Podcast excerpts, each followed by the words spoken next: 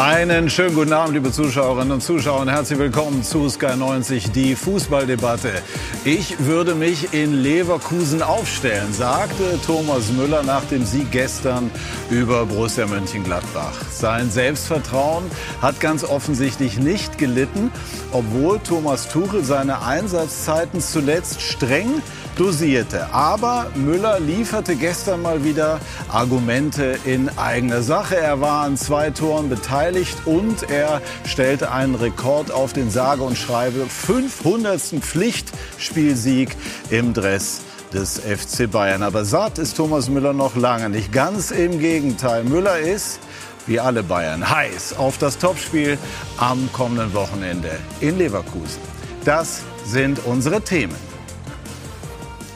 Der Showdown, Köller Alarv, der FC kann doch noch gewinnen und die ausufernden Proteste beim Topspiel der zweiten Liga. Hertha gegen den HSV ähm, wurde gestern 33 Minuten unterbrochen und diese Partie stand sogar ganz kurz vor dem Abbruch. Unser Kommentator Hansi Küpper wird später seine Eindrücke schildern und das ist unsere Runde im Studio mit zwei Weltmeistern. Lothar Matthäus, unser Sky-Experte, traf gestern in Köln zweimal, werden wir gleich die Bilder sehen und er sagt, Boyer, die Neuverpflichtung aus Istanbul wird den Bayern gut tun. Herzlich willkommen, lieber Lothar. Und ein Weltmeister daneben von 2014, Skodran Mustafi. Dazu auch zweimal unter anderem FA Cup-Sieger mit Arsenal. Auch er war ein Jahr auf Schalke. Und er möchte später mal Trainer werden, aber hofft auch noch darauf, als Spieler weitermachen zu können. Da werden wir gleich drüber sprechen. Herzlich willkommen. Herzlich willkommen an den Kollegen Tobias Altscheffel, Chefreporter von Bild und Sportbild. Er sagt, Thomas Tuchel darf sich nicht zu viele Baustellen aufmachen. Und ein herzliches Willkommen auch an Thomas Reis, der drei Jahre lang unter anderem Cheftrainer beim VfL Bochum war, ganz lange sowieso in Bochum und ein Jahr auf Schalke. Herzlich willkommen. Mit Hallo. welchem Faktor muss man das knappe Jahr Schalke multiplizieren? Auf die Lebenszeit bezogen. Ja, natürlich ist äh, Schalke ein sehr, sehr großer Verein und ähm, sehr viel ähm, Euphorie, sehr viel Druck. Und ähm, ich denke schon, dass man äh, das mit drei Jahren Bochum vergleichen kann. Bangen Sie noch mit den Schalkern, denen es ja, auch wenn Sie gestern gewonnen haben, insgesamt in dieser Saison nicht so richtig gut von der Hand geht? Ja, letztendlich hat man ja auch die Verantwortung gehabt. Äh, leider nur für sieben Spiele. Ähm, für den Kader ähm, ja, war man ja mit äh, verantwortlich, äh, den einen oder anderen Spieler zu holen. Natürlich ist immer so, dass man als Trainer Wünsche geäußert hat. Ähm, es hat nicht alles funktioniert aufgrund von, äh, ja, vielleicht auch von finanziellen Möglichkeiten und trotzdem äh, fiebert man irgendwo mit, weil man auch schaut, äh, wie macht es der neue Trainer, wie, wie geht es ähm, auch die Fans damit um. Und ich finde, ja, gestern war unheimlich äh, wichtig für, für die Mannschaft, auch für den gesamten Verein, weil es ist schon äh, so, dass äh, Schalke 04 äh, mit Sicherheit nicht dasteht, wo sie eigentlich stehen wollen und äh, wo sie normalerweise auch hingehören. Hat das Aus auf Schalke wehgetan? Ja, natürlich jedes aus tut irgendwo weh, weil man hinterfragt sich dann, was hat man, was hat man falsch gemacht. Irgendwo ist es ja auch äh, gefühlt, wenn man es persönlich nimmt, eine persönliche Niederlage. Und deswegen ist es, äh, ist es natürlich nicht schön. Und äh, wenn man, äh, ja, wer, wer mich auch kennt, der weiß, äh, dass, dass ich verrückte Dinge mache. Ich meine, Schalke damals äh, zu übernehmen war, war nicht ganz einfach in der Situation. Wir haben es leider dann nicht geschafft, die Liga zu halten, wollten ähm, ja, versuchen aufzusteigen. Nach sieben Spielen ja, war das für mich dann letztendlich vorbei.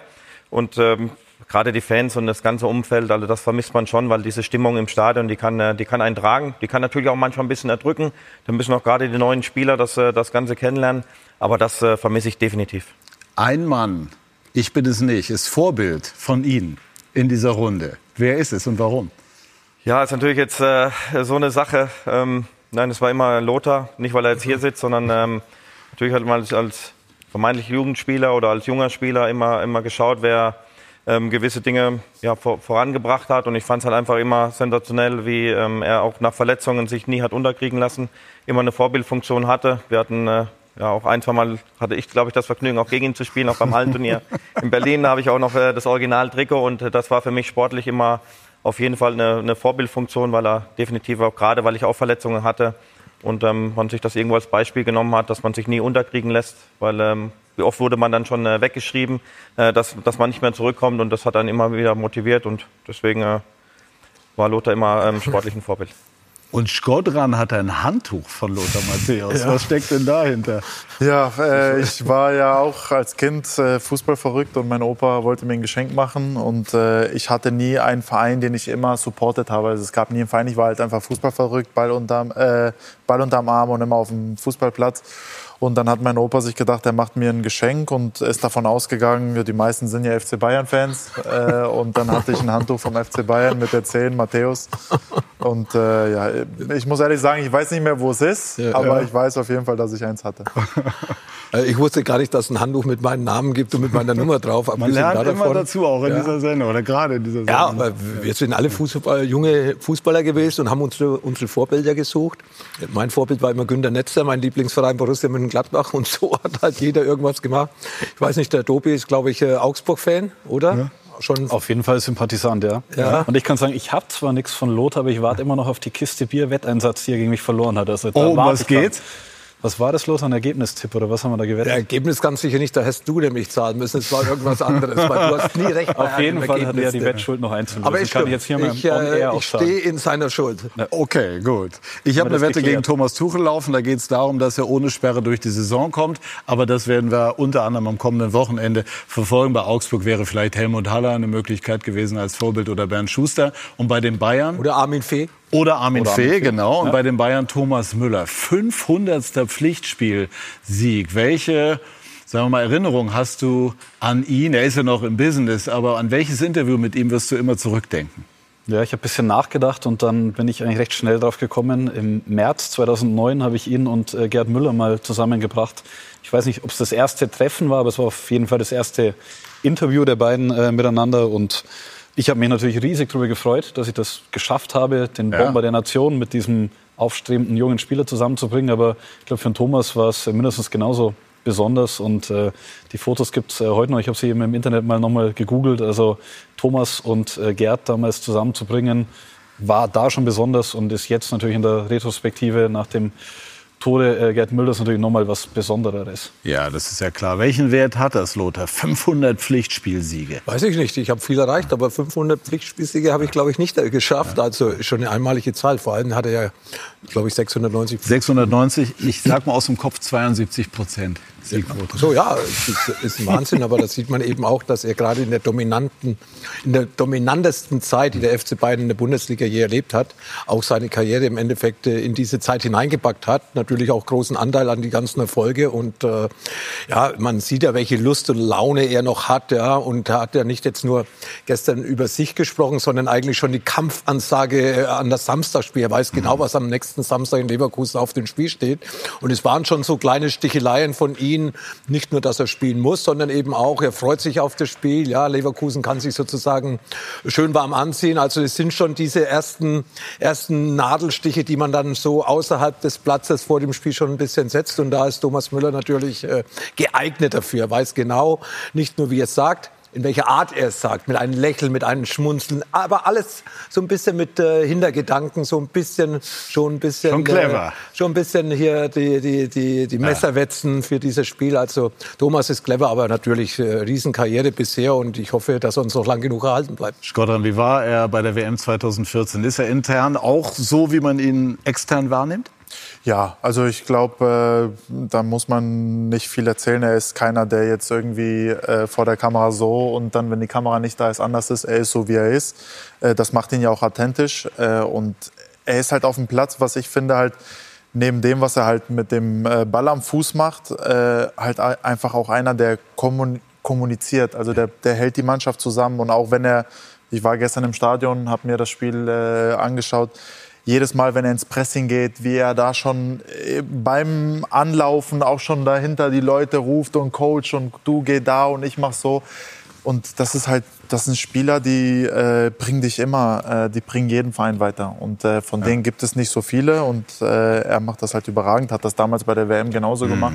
Ähm, und von solchen Spielern äh, lebt eine Mannschaft. Ja, dennoch äh, ist sein Status als Startelfspieler nicht unumstritten, werden wir gleich besprechen. Gestern hat er gespielt, gestern, habe ich schon erwähnt, hat er Argumente in eigener Sache geliefert. Stefan Graf, beim Sieg der Bayern, beim, beim Erledigen der Pflicht gegen Borussia Mönchengladbach. Wir müssen zur Höchstform auflaufen, anders geht's nicht. Wir sind aber bereit dafür. Ich glaube, dass wir ruhig geblieben sind und natürlich eine gute Reaktion gezeigt haben auf den, auf den Rückstand. Ein grausamer Ball von Neuer auf Müller. Fliegt den Bayern um die Ohren. Es war wichtig, dass wir vor der Pause noch das 1-1 gemacht haben. Pavlovic und Ausgleich. Der spielt schon wie ein Routinier. Wie bekommt er das auf diese Art hin? Ja, es ist beeindruckend. Er spielt richtig ähm, ja, abgebrüht. Er spielt äh, ruhigen Fußball, äh, wie wenn das das Normalste der Welt wäre. Ich glaube, jedes Spiel jetzt gewonnen, wo er gespielt hat. Also wir sind sehr, sehr happy mit ihm und ein super Junge. Woher nehmen Sie diese Abgebrühtheit?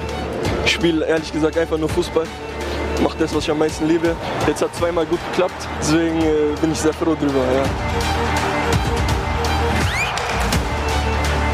Genügt der Kader jetzt so, wie er im Winter nachdesignt wurde? Höchsten internationalen Ansprüche. Das werden wir unter Beweis stellen. Das werden wir unter Beweis stellen und dann äh, sprechen wir am Ende der Saison drüber. Glauben Sie es denn? Ja, ich glaube, dass wir konkurrenzfähig sind in jedem einzelnen Spiel. Es gibt schon äh, äh, Grund, dem Kader zu, zu vertrauen und das werden wir. Wir müssen an unser Limit gehen, immer. Kane, ein klassischer Kane.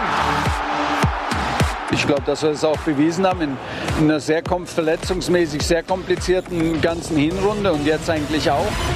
Und Riesenchance und das Tor 3-1 den Licht. Die Bayern waren gefordert, die Bayern haben geliefert. Schon ein bisschen mit Blick auf Leverkusen. Von C. Davis ist raus. Weiß ich nicht, ob Sie schon was sagen können. Fonsi hat sich das Knie verdreht. Also ich weiß gar nicht, natürlich gar keine Worte dafür, wenn das jetzt, wenn das jetzt schon wieder passiert, jetzt wo, wo äh, Fonsi gerade zurück in seine Form kommt. Kurzer Ausblick auf Leverkusen. Normalerweise eine Partie, wo die Bayern zur Höchstform auflaufen. Diesmal auch. Klar, Leverkusen spielt herausragend, gute Runde, aber wenn Sie in den Rückspiegel schauen, es, sind nur zwei Punkte Vorsprung, weil wir da sind. Wir haben jetzt hart dafür gearbeitet, um tatsächlich auch die Chance äh, zu haben, mit Leverkusen die erste Niederlage beizubringen und an ihnen vorbeizuziehen. Das ist natürlich das absolute Wunschszenario.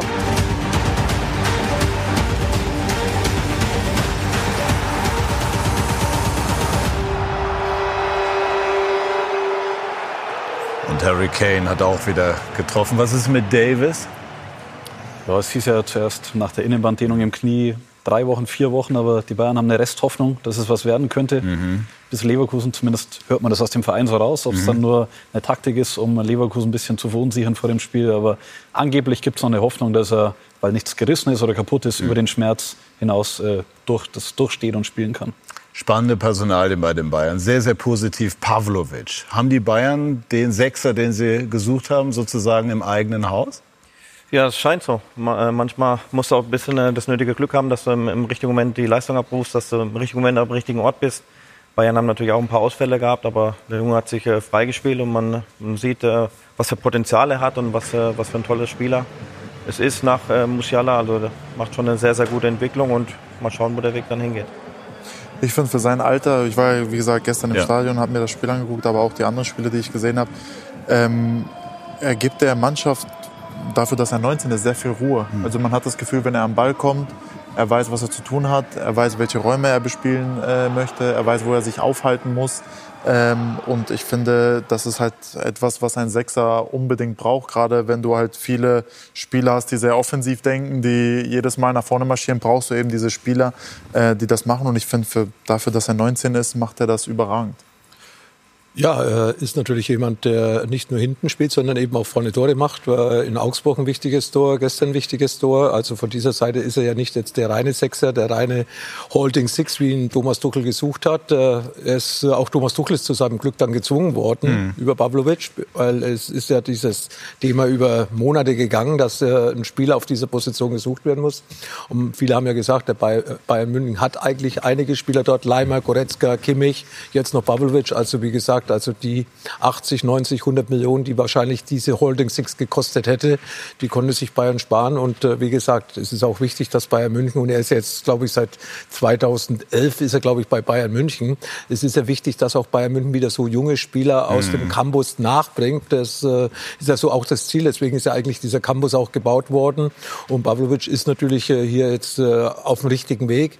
Und ich hoffe, dass äh, man nicht nach Namen und nach Alter und nach äh, Erfahrung geht, sondern dass man auch die jungen Spieler bringt. Auch gestern einen Finkgräfe in Köln, linker Verteidiger, mhm. gespielt, 11. Bundesliga, so abgeklärt. Wir müssen ihnen eine Chance geben. Wir reden immer, wir haben keine Talente in Deutschland. Wir haben Talente. Wir sind U17-Weltmeister geworden. Wir haben in der Bundesliga jetzt auch mit Finkgräfe, mit Pavlovic junge Spieler, die zumindest die, die das Potenzial mitbringen, auch auf Dauer vielleicht auf diesen Positionen sogar zu höheren Berufen zu sein. Natürlich dauert es Zeit, aber es sind auf jeden Fall Spieler, die lernen wollen, die zuhören und die vor allem alles geben, sich auch taktisch schon äh, gut verhalten. Und das sind mit 19 Jahren, auch Finkreff ist erst 19 Jahre. Also ich glaube schon, dass wir in Deutschland die jungen Spieler, die wir jetzt seit ein, zwei Jahren suchen, wir haben sie. Wir müssen ihnen nur eine Chance geben. Und da gehört Pavlovic dazu, bevor er für Serbien aufläuft. Genau, eine, eine märchenhafte Geschichte. Also war Balljunge bei Bayern, ja. ähm, hat jetzt den Weg gemacht, macht das Einfache, weiß, was er kann, weiß, was er nicht kann und macht es komplett einfach und gut. Könnte auch für Serbien spielen, hat sich aber entschieden, dass er für Deutschland spielen wird. Also da muss er nur nominiert werden, dann wird er spielen ja. für Deutschland. Trotzdem bin ich mir sehr sicher, dass die Bayern im Sommer auf der Sechserposition was machen werden, mhm. zusätzlich zu Pavlovic. 97 Prozent Passquote gestern. Und immer wenn er auf dem Platz steht, haben die Bayern gewonnen. Das spricht für, für deine These. Das war auch mein Eindruck. Wenn er da ist, sorgt er für eine gewisse Ordnung auf dem Platz. Er hat auch eine, eine Positionsdisziplin. Woher nimmt er die Abgebrühtheit, mit 19 schon so aufzutreten in dieser Mannschaft mit all den Stars? Ja, wie Tobi schon sagt, also im Endeffekt auf dieser Position ist es halt auch oftmals wichtig, dass du dir bewusst bist, dass du nicht den finalen Pass spielen musst und dass du jetzt auch nicht groß Risiko eingehen musst, sondern du bist eigentlich das Bindeglied der Offensive und der Defensive. Und ich finde, für, äh, für sein Alter hat er das anscheinend verstanden und macht das sehr gut, weil er spielt dann einfach, wenn, äh, wenn er einfach spielen muss. Er schaltet sich dann mit ein, wenn es ihm das Spiel erlaubt. Hm. Und ähm, es scheint so, dass er mit 19 eben eine sehr komplexe Aufgabe, eine sehr komplizierte Aufgabe als Sechser. Es ist nicht immer einfach, weil gerade wenn die Offensiven sich äh, ja, viel nach vorne einschalten, äh, hast du sehr viel Platz zwischen der offensiven Kette und der defensiven Kette. Und da ist es nicht immer einfach, in der richtigen Position zu stehen. Aber er scheint es begriffen zu haben, er scheint ein Gefühl dafür zu entwick äh, hm. entwickelt zu haben, was er da, was er da äh, machen muss. Und er macht es super. Die wichtigsten Siege in der Bundesliga-Saison haben die Bayern äh, dieses Jahr oder diese Saison mit Pavlovic eingefahren gegen Dortmund, mhm. gegen Stuttgart. Mhm. Eben nicht mit Kimmich, ohne jetzt Kimmich-Bashing betreiben zu wollen, mhm. was auch immer, aber mhm. Kimmich ist vielleicht eine Position weiter vorne, der, der was gestalten will, der Chancen kreieren will. Pavlovic dahinter, einfach, das Spiel einfach halten ist der Unterschied. Wobei Tuchel gestern gesagt hat auf der Pressekonferenz, er sehe jetzt in Pavlovic auch nicht den klassischen defensiven Sechser, sondern auch einen, der durchaus den Weg nach vorne sieht, äh, sucht. Wie siehst du das? Ja, ist nicht die Holding Six, die Thomas Tuchel ja. sucht. Absolut. Ja. Und das äh, habe ich jetzt gerade schon rausgehört, dass ja der FC Bayern in fünf Monaten wieder da auf dieser Position was tun möchte oder vielleicht auch was tun wird. Tobi weiß da wahrscheinlich schon ein bisschen mehr. Der hat äh, die näheren Drähte, Drähte zum FC Bayern. Aber wie gesagt, äh, er ist auch für mich jetzt nicht der reine Sechser, der vor der Abwehr da den Raum zumacht, sondern man sollte ihn ja auch seine Stärken lassen, die er in der Offensive einsetzt. Und die setzt er ja auch äh, mit seinen wichtigen Toren, die er jetzt geschossen hat, für den FC Bayern ein. Das muss ja nur ein Wechselspiel sein. Wichtig ist, dass einer dann bleibt. Und äh, ich gehe davon aus, dass ich habe das Spiel gestern nicht so verfolgt, weil wir waren in der Vorbereitung in Köln. Aber dass Goretzka da diese, diese Position dann eben gehalten hatte. Es ist ja eigentlich egal, wer dann hält. Wichtig ist, dass einer hält. Und das äh, Wechselspiel hat in Dortmund auch gut geklappt, wo Kimmich eben, wie gesagt, nicht dabei war. Zwischen Leiner und Reimer und Goretzka mhm. und gestern war es eben Pavlovic und äh, Goretzka und wichtig ist, dass man sich da vielleicht dann auch abwechselt, wenn keiner so richtig diese Position über 90 Minuten spielen will, dass man sich das ein bisschen aufteilt und es hat gestern anscheinend wieder sehr gut funktioniert. Es gab und gibt die Diskussion darüber, Thomas, ähm, ob die Bayern spektakulärer spielen müssten, ob sie mehr glänzen sollten, denn die Ergebnisse, das muss man ganz nüchtern sagen, sind da. Sechs der letzten sieben Spiele beispielsweise gewonnen, Zweiter, ja, aber mit der Punkteanzahl der Bayern der beste Zweiter in der Historie, obwohl das nicht der Anspruch von Bayern München ist. Wie sehen Sie das? Reicht es im Moment, Spiele einfach zu gewinnen oder muss man mehr verlangen? Ja, ich denke schon, dass er, dass er intern äh, dementsprechend äh, mit Sicherheit äh, nicht ganz so zufrieden sind, wie die Spielweise ab, ähm, vonstatten geht. Aber ich denke, wichtig ist erstmal, dass man an Leverkusen dranbleibt, dass man jetzt die, die, ja, die einmalige Chance hat, an Leverkusen vorbeizuziehen. Und das ist ja auch irgendwo schon ein bisschen verrückt. Leverkusen hat noch kein Spiel verloren und steht gerade mal zwei Punkte vor den Bayern.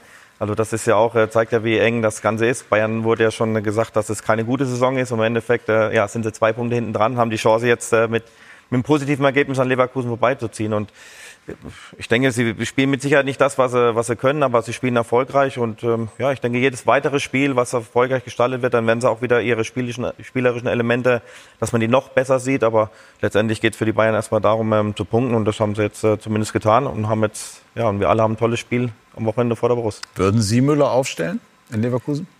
Ja, ich meine, ähm, wurde schon sehr viel gesprochen und äh, ja, Thomas ist ja auch äh, clever genug, ähm, sich auf jeden Fall schon mal ja, in Szene zu setzen, äh, schon mal den Trainer auch ein bisschen unter Druck zu setzen äh, mit, dem, mit dem guten Spiel, was er gemacht hat, mit seinen Aussagen. Ähm, ist doch klar, dass jeder Spieler, ähm, gerade bei diesem so Highlight-Spiel, wo ganz Deutschland draufschauen wird, ähm, was, was passiert, ähm, da auf dem Blatt stehen möchte. Und äh, er hat es bewiesen, er, er, kennt die Situation, er hat schon äh, zig Jahre ähm, ja, auf dem Niveau gespielt, hat zig äh, Spiele schon unter den Voraussetzungen gemacht und das ist, das ist unheimlich wichtig und äh, man sieht ja auch, welche Gier er noch hat und das finde ich einfach auch äh, das, das Fantastische auch ähm, an, an Bayern und an den einzelnen Spielern. Sie haben schon zig Meisterschaften gewonnen und wollen aber den nächsten Titel wieder haben und deswegen, ähm, ja, ich denke schon, dass ich ihn aufstellen würde. Ich denke, dass er spielt, ehrlich gesagt. Nach dem Spiel jetzt, äh, die Personalnot ist auch groß. Sie haben es ein bisschen im Spiel gestern verändert. Also äh, Müller und Kane im Zentrum, Musiala und Sané das Spiel breiter gemacht, hat gut funktioniert. Und Wie hat dir Musiala über links gefallen?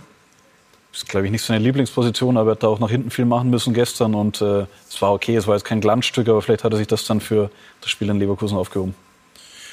Ich hätte vielleicht noch was dazu gesagt, äh, zu dem, dass äh, viele ja erwarten, dass Bayern spektakulärer spielt und nicht nur einfach nur gewinnen. Dann nur zu. Ähm, weil es, ich glaube, viele verstehen das gar nicht, dass es dich als Spieler am meisten stört, wenn du am Wochenende nicht das abrufen kannst, was du über die Woche trainiert hast oder wo, wo du dich vorbereitet hast. Und das ist auch das, was dir das Gefühl gibt in der laufenden Saison, wo du dann sagst, ey, irgendwie, wir sind zwar zwei Punkte dran und wir haben 50 Punkte auf dem Konto, aber du kannst das nicht abrufen, was du im Training die ganze Zeit äh, eigentlich machst und äh, wie du dich vorbereitest. Und das ist, finde ich, verstehen viele nicht, dass es als Spieler Du willst natürlich äh, spektakulär spielen und du willst, dass alles klappt und dass alles super ist, so wie im Training am besten. Aber im Endeffekt äh, bringt es doch dann auch auf der anderen Seite nicht spektakulär zu spielen und dann am Ende die Punkte nicht mitzunehmen. Also klar, im besten Fall wäre super spielen plus noch gewinnen.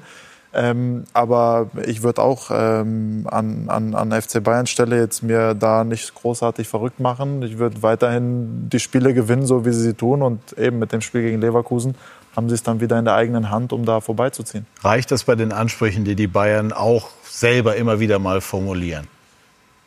Äh, die Ergebnisse alleine? Ja. Nein, es langt nicht. Äh, natürlich, äh, man weiß, welche Qualitätsspieler man in den eigenen Reihen hat. Ein sauberer Sané, ein sauberer Koman normalerweise, ein Musiala, das sind ja alles äh, im Endeffekt auf ihre Art Weltklasse. Und dann erwartet man eben auch, dass man diese Weltklasse sieht und eben nicht nur die Ergebnisse. Aber natürlich kommt es gerade im jetzigen Moment nicht auf das Wie an, sondern ist, ist es so, dass sie im Endeffekt nicht in einer Position sind, mit der sie zufrieden sind, nämlich auf Tabellenplatz zwei. Egal wie viele Punkte sie geholt haben und Ergebnisprobleme haben sie nicht. Sie haben eben ein Problem und das heißt Bayer Leverkusen. Leverkusen. Und das können Sie am Samstag in Leverkusen mit eigener Kraft, mit, äh, mit einer guten Mentalität, mit, äh, mit einem guten Spirit können das vielleicht äh, können Sie das äh, gerade rücken. Aber wir wissen, wie schwer es ist, gegen Leverkusen zu gewinnen. Das äh, hat in diesem Jahr, in dieser Saison auch international noch keine Mannschaft geschafft. Äh, Leverkusen ist als einzige deutsche Mannschaft noch, hat die Möglichkeit, drei, drei Titel zu gewinnen. Und sie sind in jedem, in jedem Wettbewerb sind sie eigentlich mit äh, zu dem Favoritenpokal. Heimspiel gegen Stuttgart. Ja, gehen Sie als Favorit meiner Meinung nach in diesen Wettbewerb. Äh, Europa League, äh, Liverpool, Leverkusen sind für mich die beiden besten Mannschaften, die bisher in diesem Wettbewerb mhm. angetreten sind. Und in der Bundesliga haben sie natürlich auch spielerisch überzeugt. Und das haben sie vielleicht den FC Bayern voraus. Aber am Samstag zählen ganz andere Dinge, nämlich hier Bayern weiß, wie man Meisterschaften gewinnt. Leverkusen hat auch einige Spieler drin, die mit anderen Vereinen irgendwas gewonnen haben. Aber Leverkusen selbst hat noch nichts gewonnen. Aber wie gesagt, sie haben eine Leichtigkeit, sie haben eine Sicherheit, sie haben eine Kompaktheit, eine Selbstverständ äh, äh Selbstverständlichkeit. Von dieser Seite hat natürlich Leverkusen auch mit, äh, mit einem Heimspiel vielleicht einige Trümpfe in der Hand. Aber den großen Trumpf, den, den Bayern München in der Hand hat, sind eben die Erfahrungswerte äh, bei solchen Spielen dann auch diese Leistung zu bringen, die dann vielleicht dann auch beim Auswärtsspiel langt, Tabellenführer zu werden. Es ist ja nicht so, dass es bei den Spielen der Bayern überhaupt keine Entwicklung gäbe. Also wenn man sich gestern die ersten, du warst da, 20, 25 Minuten anschaut, enorm hohe Aktivität, viele Torchancen, kein Ball geht rein. Aber das große Aber ist dann, dann gibt es eine Chance von Mönchengladbach und man hat gleich wieder das Gefühl, dieses Gebilde ist verwundbar. Und es äh, kommen dann doch mehrere Chancen von Gladbach. Das Tor war dann schon fast folgerichtig. Und äh, über 90 Minuten diese Leistung, der Anspruch des FC Bayern, 90 Minuten zu dominieren, war in der Saison sehr selten da. Ja, aber in Dortmund oder gegen Stuttgart, als es darum ging, waren halt doch wieder diese Titelmonster Bayern München und haben dann gezeigt, okay, was wollt ihr eigentlich, die Spiele, die gewinnen wir. Und ich traue das den Bayern zu in Leverkusen. Auf der anderen Seite habe ich gestern nach dem Spiel mit einem Spieler von Gladbach geredet, der einen direkten Vergleich hatte, die Woche davor gespielt hat gegen Leverkusen und der hat gesagt, wenn die so spielen, haben sie null Chance gegen Leverkusen. Ui. Ja, aber also. das ist ja das, äh, das Interessante, ähm, weil du sagst, äh, dass man das Gefühl hat, bei Bayern äh, Gegentor und das Gebilde ist ein bisschen am Wackeln. Das Gefühl hast du in, in, zumindest in der Saison bei Leverkusen halt nicht. Ja, sie gerade in Rückstand und trotzdem ähm, ja, denkst du genauso wie in, wie in Leipzig, ähm, ja, das läuft von alleine. Wenn man dann äh, so rauskommt, so sensationell spielt, gerade ähm, sich nicht ähm, unterkriegen lässt äh, in Leipzig und, ähm, ja, und, und sein Spiel durchzieht und das Spiel dann noch gewinnt, haben sie natürlich in dem Moment auch das nötige ähm, Glück. Das erarbeitet man sich dann, dass sie kurz vor Schluss die Tore machen. Gegen Gladbach war es jetzt so, dass, ähm, dass es, im Normalfall musst du ja das Spiel auch, finde ich, deutlich gewinnen, ohne respektlos gegenüber Gladbach zu sein. Also waren schon sehr, sehr viele Torchancen, haben sie nicht gemacht. Und deswegen bin, ist es interessant, jetzt äh, gerade fürs Wochenende zu sehen, ob ähm, dieses Gebilde bei Bayern äh, ein, bisschen, ein bisschen wackelt und Leverkusen stabil ist oder ob sich äh, jetzt das vielleicht ganz ein bisschen dreht in diesem Spiel. Man merkt auf alle Fälle, dass die Bayern sich sehr damit beschäftigen, was Bayer Leverkusen macht. Die nehmen Bayer Leverkusen definitiv ernst und das hat man auch gestern gemerkt, als äh, Thomas Müller sich da noch mal zu geäußert hat. Kompliment auch an Leverkusen. Ich habe selten die Südkurve äh, Leverkusen in ihren Skandierungen oder wie man das sagt, äh, gehört. Also normal ist ja Leverkusen auf der Traditionsclub Landkarte und Skala. dass es so Beschimpfungen gibt in dem Fanlager ja gar nicht äh, existent und, und, scheinbar ist das Spiel nächste Woche auch unseren Fans wichtig und, und äh, das müssen wir verinnerlichen und, und ich glaube, dass wir auch äh, auf einem guten Weg sind, dass wir, dass wir auch auswärts in Leverkusen gewinnen können, aber dem Gefühl will ich nachjagen. Und ob da ein Jubiläum draufsteht oder nicht, das ist mir völlig egal. Mit Ihnen in der Startelf in Leverkusen? Ach so, ja. Also ich würde mich aufstellen. Genau, dann habe ich noch nachgeschoben, ich auch, aber das ist irrelevant. Die Frage ist, äh, die beiden Weltmeister, äh, Thomas Müller ja, sollte spielen am kommenden Sonnabend? Für mich muss er spielen. Erstens mal nach der Leistung von gestern. Und außerdem hat man ja vorne doch das eine oder andere Problem. Der eine oder andere steht nicht zur Verfügung. Und gerade auch mit seiner, äh, mit seiner Begeisterung, die er auf die Mannschaft überträgt, mit seiner Qualität, ist er für mich auf jeden Fall auch schon aufgrund der Ausfälle ein Kandidat für die ersten Elf. Ja, also sehe ich genauso. Also für mich als Spieler selber hat er äh, mir immer geholfen, eben mit der Art und Weise, wie er die Mannschaft mitzieht. Ne? Also du kannst von hinten coachen, dann ist es aber oftmals zu spät und er ist halt einer, der von vorne schon aktiv coacht. Und davon gibt es nicht viele. Und ich glaube, gerade in so einem Spiel, wo du gegen eine Mannschaft spielst, wo Abläufe funktionieren, wo du oftmals siehst, was Leverkusen da, was sie spielen wollen, ähm, bist du immer einen Schritt zu spät, weil bei denen greifen schon bestimmte Mechanismen. Und da brauchst du halt vorne welche, die die Mannschaft mitziehen, die ins Pressing gehen, die dahinter auch schon äh, ein bisschen organisieren und dann die aus äh, Situationen halt, äh, wenn man den Ball hat, gefährlich werden. Und er hat gestern äh, im Spiel äh, beim, beim Tor von Harry Kane äh, auch das gemacht, was viele vielleicht nicht gemacht hätten, weil sie gesagt hätten, da komme ich nicht dran. der springt aber, stört den Torwart, der Ball fällt halt ja. genau dahin, wo er fallen soll. Und äh, gegen Leverkusen wirst du diese Spieler brauchen, glaube ich. Wenn man es jetzt aus der Sicht von Thomas Tuchel nimmt, stellt er ihn auf und sie gewinnen, verlieren, okay, gibt es eh Debatten, Ja. wenn sie verlieren. Ja. Stellt er ihn nicht auf und sie gewinnen, gibt es trotzdem Debatten, warum hat Müller nicht gespielt? Also ich glaube, wir reden über die Baustellen, die er vielleicht hat oder sich schafft. Wenn er nach dem Spiel gestern Müller nicht spielen lässt in Leverkusen, könnte es da auch wieder Debatten geben. Aber sollte man darüber nachdenken? Bei so einem Spiel, glaube ich, wäre mir das völlig egal, was danach diskutiert wird, weil im Endeffekt ist das die Möglichkeit, wo du sagst, da habe ich es in meiner Hand. Und da muss ich absolut das machen, wovon ich überzeugt bin. Und wenn ich der Meinung bin, Müller muss spielen, dann muss er spielen. Ich glaube, im Kleinen sollte man nicht darüber nachdenken, im Großen sollte man vielleicht das Gefühl für die Gruppe haben. Aber Und ich sage jetzt zum Beispiel Leverkusen, ich habe sie jetzt häufig live spielen sehen in Leipzig, auch zu, zu Hause gegen Gladbach, wo sie klar gewinnen hätten müssen. Waren, glaube ich, auch äh, 500, 600-prozentige dabei. Aber in Leipzig haben sie Probleme gehabt. Und das weiß Thomas Tuchel, das weiß Bayern auch. Wo haben sie Probleme gehabt? Wenn sie früh angegriffen werden, wenn man sie nicht spielen lässt.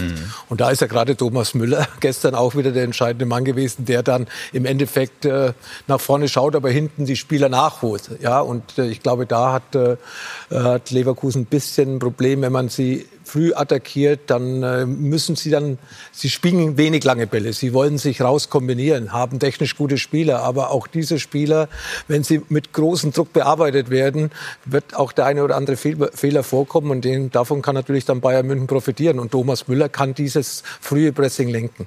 Hast du mal gegen ihn gespielt mit Arsenal? Gegen Harry Kane? Nee, gegen Thomas Müller? Äh, gegen Thomas Müller, ja, in der Champions League Achtelfinale, ja. Und? Schwer zu greifen, das war recht deutlich. Ja, das war äh, 5-1 in der Allianz Arena. Ja. Es ist, ähm, ja, damals äh, waren die Bayern von Anfang an äh, sehr dominant. Zu Hause hätten wir dann etwas noch gut machen können. Wir sind früh in Führung gegangen, hätten noch das 2-0 machen können vor der Halbzeit. Äh, dann wäre es noch vielleicht spannend gewesen. Dann sind wir aber aus der Halbzeit zurückgekommen, haben dann äh, Koschelny war das damals, glaube ich, eine rote Karte direkt nach der Halbzeit. Dann waren wir zu zehnt, noch versucht irgendwie äh, das zweite nachzulegen, aber dann ist es dann auch da 5-1 ausgegangen. Also Ja. war nicht so knapp. Und Harry Kane auf alle Fälle, damals ähm, Stadtderby, Arsenal-Tottenham. Was ist gegen den zu tun? Oder was zeichnet den ganz besonders aus? Also neben der erkennbaren Tatsache, dass er viele Tore schießt. Also äh, er hat halt ein sehr gutes Spielverständnis. Er weiß ganz genau, in welche Räume er sich aufhal- aufhalten muss, dass er halt äh, für den Abwehrspieler nicht greifbar ist. Und für einen Innenverteidiger ist immer das ekligste, wenn du halt keine Referenz hast. Wenn du nicht den Stürmer hast, wo du sagst, okay, ich habe den Stürmer da, ich habe den Ball da, ich sehe beide perfekt, ich fühle mich wohl. Und er ist halt einer, der immer, der Ball wird nach links gespielt, er geht nach rechts raus. Dass du halt immer entscheiden musst, schaue ich, wo er ist oder schaue ich, wo der Ball ist. Dann bietet er sich halt auch immer in die Räume an, die geschaffen werden. Wenn die Sechser sich fallen lassen, kommt er dahinter, äh, nimmt diese Räume, die man ihm gibt, stellt den Verteidiger dann in die Situation, gehe ich jetzt raus, gehe ich nicht raus. Wenn ich rausgehe, äh, lasse ich da Platz für Sané und Coman, die da reinstarten. Wenn ich nicht rausgehe, dreht sich Harry Kane. Also was mache ich? Und das sind halt immer so, als Verteidiger spielst du gegen solche Spieler nicht so gerne, äh, weil sie dich permanent äh, ähm, dazu bringen, eine Entscheidung zu fällen. Was mache ich? Gehe ich, gehe ich nicht? Und, ähm, und dann im 16er gibst du ihm halt ein bisschen, ein bisschen Platz. Dann ist es zu spät. Dann ist es schon zu spät, ja. wenn er schon ausgeholt hat. Tja. Deswegen ist er auch einer, der das Prädikat Weltklasse verdient, weil er einfach viele Fassaden, äh, hat. Äh, er ist ja auch nicht nur bei Bayern München derjenige, der sich dann mal im Mittelfeld fallen lässt, sondern auch bei der Nationalmannschaft, kann mich an die Weltmeisterschaft erinnern, dann spielt er halt den entscheidenden Bass. Er ist ja nicht einer, der nur im 16er äh, seine Tore macht, sondern eben auch spielerisch gewisse Qualitäten hat, eben seine Mitspieler auch einzusetzen, nicht nur die Räume frei zu machen für sie, sondern auch dementsprechend einzusetzen, äh, weiß er, wie, er- wie, er- wie er sie einzusetzen hat. Und deswegen sind wir ja froh, dass er bei uns spielt in der Bundesliga. Und der FC Bayern ganz sicher äh, hat so einen Spieler gerne in seinen Reihen, weil er hat vielleicht im Jahr zuvor nach dem Abgang von Lewandowski gefehlt. Wird das äh, ein typisches Spiel für die Bayern, die in solchen Spielen üblicherweise Topleistungen abrufen? Oder ist, wenn man rein inhaltlich draufschaut, Bayer Leverkusen so stark, dass sie Bayern auch in diesem Spiel bezwingen können? Bezwingen können sie auf jeden Fall schon. Ich finde ähm, bei Leverkusen, ähm, also ist zumindest meine persönliche Meinung, dass der Ausfall ähm, von Palacios ähm, sehr schwerwiegend ist. Ähm, gerade für das, äh, für das Leverkusener Spiel. Ich meine, jetzt haben sie es ja mit äh, dem Schmidt Andrich äh, dann auch gemacht. Auch ein äh, sehr, sehr toller Spieler, aber die beiden, so Xhaka und, äh, und Palacios haben sie halt unheimlich gefunden, ähm, sind unheimlich gut aufeinander abgestimmt, zumal er auch Elfmeter schießt, sehr, sehr gefährlich ist. Deswegen bin ich gespannt, ähm, ja, wie es in, in dem Spiel, in dem Topspiel dann, äh, dann vonstatten geht. Aber wir haben es ja vorhin schon gesagt, dass Leverkusen im Moment sehr, sehr gefestigt wirkt. Ähm, sie jammern nicht, äh, dass sie viele Ausfälle haben. Ich meine, äh, sie haben im Moment das, äh, das Momentum auch auf ihrer Seite, dass egal welcher Spieler reinkommt, ob es Teller ist, der macht auf einmal ein Tor. Ähm, jeder hat sich so ein bisschen, äh, bisschen freigeschwommen. Gutes Stichwort. Wir gucken da ganz kurz noch ja. drauf. Gestern die Leverkusener in Darmstadt und Teller, Kai Dittmann, traf. Erste Startelf, erster Doppelpack für Nathan Teller. Er war der Mann beim souveränen 2-0 von Leverkusen in Darmstadt. Die Lilien defensiv stark.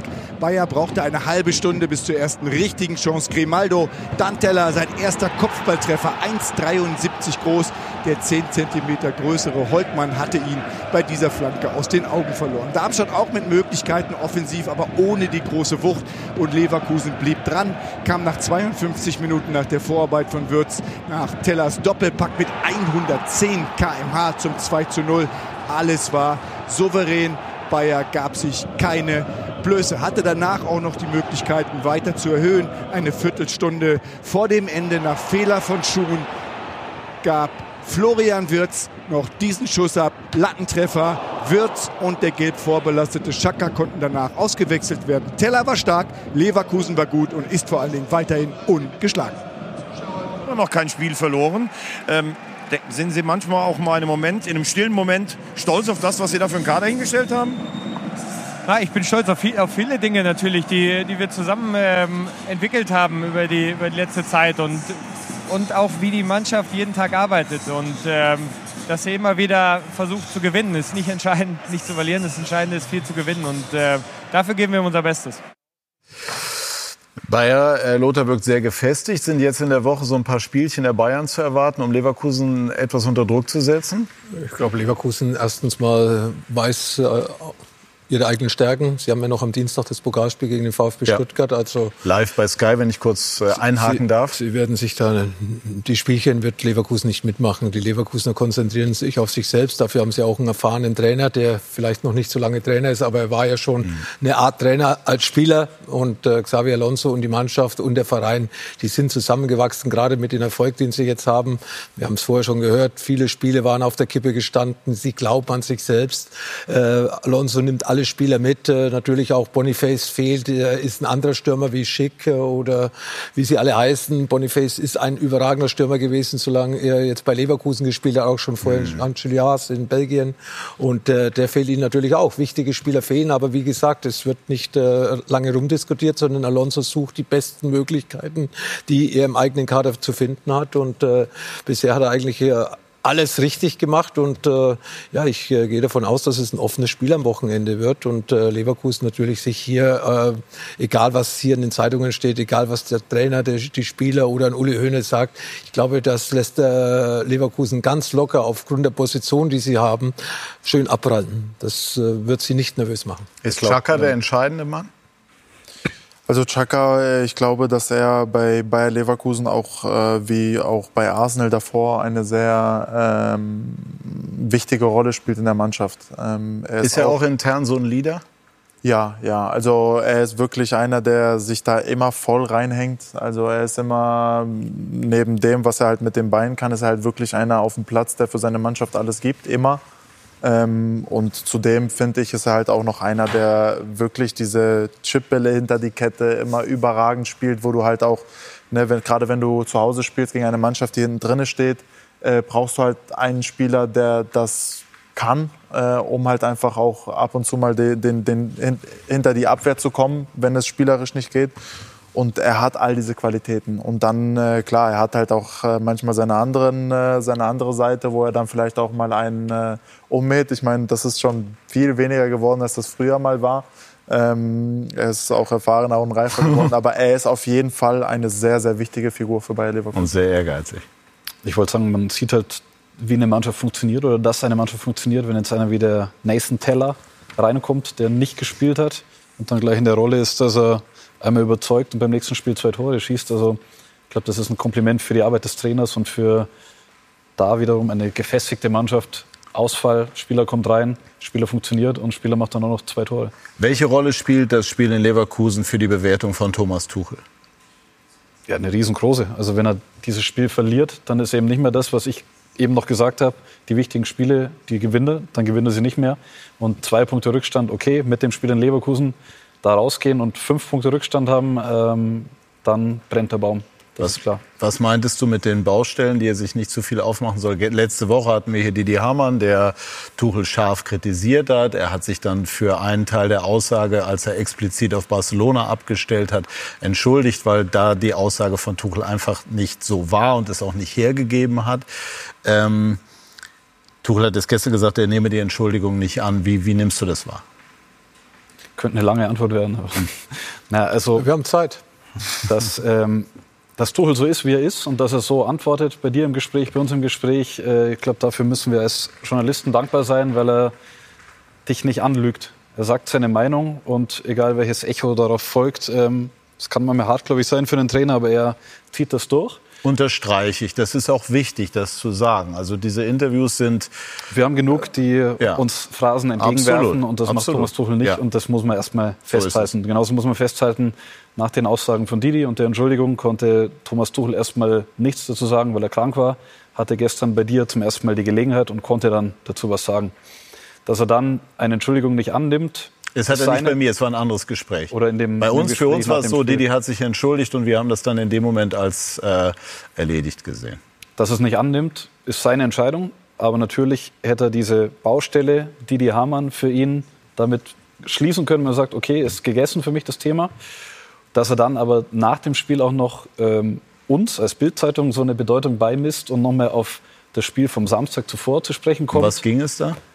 Da waren ähm, wir auf Einladung äh, des FC Augsburg, Kollege Christian Falk und ich äh, in Augsburg und saßen hinter der Bank. Wir haben uns die Plätze nicht rausgesucht. Wir haben nicht geplant, diese Plätze zu bekommen, was Tuchel meint. Und wir haben auch nicht dafür gezahlt, sondern wir haben die Plätze zugewiesen bekommen und saßen da. Und äh, dann gab es ein Protokoll über die Aussagen von Tuchel, die er während des Spiels getätigt hat, weil sie zu hören waren. Was äh, nicht nur wir gehört haben, sondern alle, die drumherum saßen. Und ähm, Da werfe ich nur einmal ein. Otto Rehagel hat dazu immer gesagt, das, was er auf der Bank sagt, zählt nicht. Also das ist für die Nachwelt eigentlich äh, irrelevant. Er war in diesen Aussagen sehr kritisch und das stand auch in diesem Protokoll dann Mhm. drin. Wenn er in, diesem, in den Aussagen im Spiel, in dem, was er reingerufen hat, sehr euphorisch gewesen wäre, wäre das genauso drin gestanden. Es gab keine Intention bei diesem Protokoll. Aber dass es aufgeschrieben wurde, war für ihn ein äh, quasi Eingriff in den geschützten Raum eines Trainers. Sehe ich anders, weil was er am Spielfeld sagt, kriegen so viele mit. Ähm, das ist für mich der, nicht der geschützte Raum eines Trainers, äh, anders als wir zum Beispiel von Nagelsmann aus der Kabine Plakate hatten, Zeitungen hatten, das äh, veröffentlicht haben. Da hatte ich komplett Verständnis dafür, äh, dass er sauer war. Da jetzt nach einem Sieg nochmal ein Fass aufzumachen, eine Woche später, weiß ich nicht, ob es das braucht. Aber er sagt seine Meinung und gut ist und weiter geht's und damit ist die Geschichte gegessen. Aber dass ich als Trainer mich dann mit so vielen Dingen weiter beschäftige und nicht meinen Fokus voll auf die Arbeit auf dem Platz richte, könnte mir vielleicht ähm, ein paar Prozentpunkte rauben meiner Energie, wenn wir über Energie immer so viel reden und er von der Mannschaft gesagt hat, ihr gebt mir keine Energie. Gut, auf der anderen Seite reagiert er auf Aussagen, die es gibt. Ich kann und möchte nicht entscheiden, wie das zwischen euch und, und ihm ist. Äh, Von unserer Seite ist es so gewesen, er hat sich entschuldigt für diesen Teil der Aussage und damit war aus unserer Sicht dahinter der Haken. Lothar, möchtest du noch was dazu sagen oder ist aus deiner Nö, Sicht ich kann immer alle Seiten verstehen. Jeder, jeder sieht es anders. Ja. Eine sagt, okay, jetzt hat er sich entschuldigt, nehme ich an, aber vielleicht äh, steckt da sehr viel bei Thomas drin, weil es äh, weil's ja vielleicht schon häufiger vorgekommen Mhm. ist und deswegen hat er die Entschuldigung, die ja ehrlich gemeint war, war von Didi Hamann, nicht angenommen, ob er, ob er das sagen muss. Aber wir haben ja gerade über die Ehrlichkeit gesprochen, so ist er und äh, deswegen glaube ich, äh, muss man das auch so akzeptieren, dass er sagt, okay, es ist tausendmal passiert. Jetzt kann er sich den Schmarrn sparen, der Didi. Ja, Entschuldigung hin, Entschuldigung her. Ich jetzt, andere hätten es wahrscheinlich gesagt, okay, nehme ich an, er eben nicht. Und äh, da sitzt irgendwas sehr tief drin, was ihn nach wie vor ja, irgendwo so gegen die Leber läuft. Nochmal, wenn wir ihn kritisieren, darf er unsere Arbeit kritisieren, was ihm nicht passt, kein Problem. Bei dem Augsburg-Ding will ich nur noch mal anmerken, es geht nicht nur darum, was wir da aufgeschrieben haben, sondern auf der Bank sitzen, weiß ich nicht, neun Auswechselspieler und Physios und alle möglichen und die bekommen mit, dass Tuchel über 90 Minuten über die eigene Mannschaft schimpft und meckert und sagt, äh, was macht denn der Mattes schon wieder und so weiter. Und ähm, die auf der Bank sitzen, denken sich vielleicht auch, Okay, und wenn ich dann das nächste Mal auf dem Spielfeld bin, redet er so über mich und schimpft er wirklich nur 90 Minuten. Jetzt haben sie in Augsburg gewonnen, das war kein Glanzstück, aber über die Art zu coachen haben wir berichtet und das hat ihm nicht gepasst. Und nochmal, fertig, Deckel drauf und weiter geht's. So ist es jetzt, äh, denke ich, auch äh, von, von unserer Seite. Ich finde einfach, also wenn ich so in Interviews mit Tuchel gehe, weiß ich nicht, was kommt. Und das finde ich total spannend. Und er steht dann auch zu seiner Meinung und das ist auch eine große Qualität. Und man könnte, letzter Gedanke dazu ja auch sagen, Thomas Tuchel ähm, hinterfragt im Moment auch, den Kader in einer Weise, wie das vorher vielleicht nicht passiert ist. Also er hat ja ganz offensichtlich zumindest Fragen an Kimmich, an Goretzka, an ihre Rolle. Also das ist ja in gewisser Form auch etwas, was man auch als Impuls verstehen könnte. Können Sie der Sichtweise was abgewinnen? Ja, ich finde find immer wichtig, dass man, äh, dass man äh, nicht nur den Kader hinterfragt, sondern äh, letztendlich dann auch sich selber hinterfragt. Und man sieht ja auch, dass ja, ich, ich kann es jetzt ähm, natürlich schwer beurteilen, äh, wie, wie Thomas Tuchel denkt, aber ähm, es waren ja schon persönliche Angriffe und äh, wenn du persönlich angegriffen wirst, dass du dann irgendwann halt mal dementsprechend sauer reagierst. Wichtig ist, dass, äh, dass die Mannschaft ähm, ihn versteht und äh, bei mir, ich kann nur sagen, wie es bei mir ist, also wenn ich auf der Bank das, was ich alle sage, boah, normalerweise, weiß nicht, dann würden die Spieler eigentlich nicht mit mir sprechen. Na, und dann, deswegen ist es im, im Vorfeld ja. wichtig, dass, dass man wirklich ja. auch mit, äh, mit der Mannschaft spricht ja. und sagt, pass mal auf, ähm, so bin ich halt, ähm, die Mannschaft lernt ja auch einen kennen, ja, ich bin ja auch denke ich mal, ein bisschen, ein äh, bisschen impulsiver in, in gewissen Dingen, habe vielleicht eine Ausdrucksweise, ähm, die, die auch nicht jedem unbedingt immer schmeckt. Und äh, deswegen Haben Sie mal Dinge gesagt oder sagen Sie regelmäßig auf der Bank Dinge, die Ihnen im Grunde leid tun danach? Ja, was heißt leid tun? In dem Moment äh, bist du halt, äh, bist du halt dabei, bist halt im Spiel und, und ja, du willst ja in dem eigentlich nicht beleidigen. Ja, aber ich, ich, ich habe ja dann auch äh, zu, schon zu Spielern gesagt, äh, auch schon im Interview, ich glaube auch bei Sky, dass ich sage, Mensch, da hat eine Lederallergie gehabt und, und das meinst du in dem Moment, meinst du es ja flapsig. Mhm ähm, um, um ein bisschen was zu kritisieren, aber, aber ich mache mir dann da weniger Gedanken darüber, dass es in dem Moment den einen persönlich dann trifft. Und wichtig ist für mich dann, dass man, wenn man Aussagen getätigt hat und die Spieler das vielleicht auch lesen, dann darüber spricht und sagt, pass mal auf, ähm, hast du damit ein Problem? Ähm, hätte ich das anders machen sollen? Also so bin zumindest ich von der Kommunikation her. Abschlussrunde. Aber Wer gewinnt am kommenden Samstag? Oder vielleicht gibt es auch einen Unentschieden. Lothar.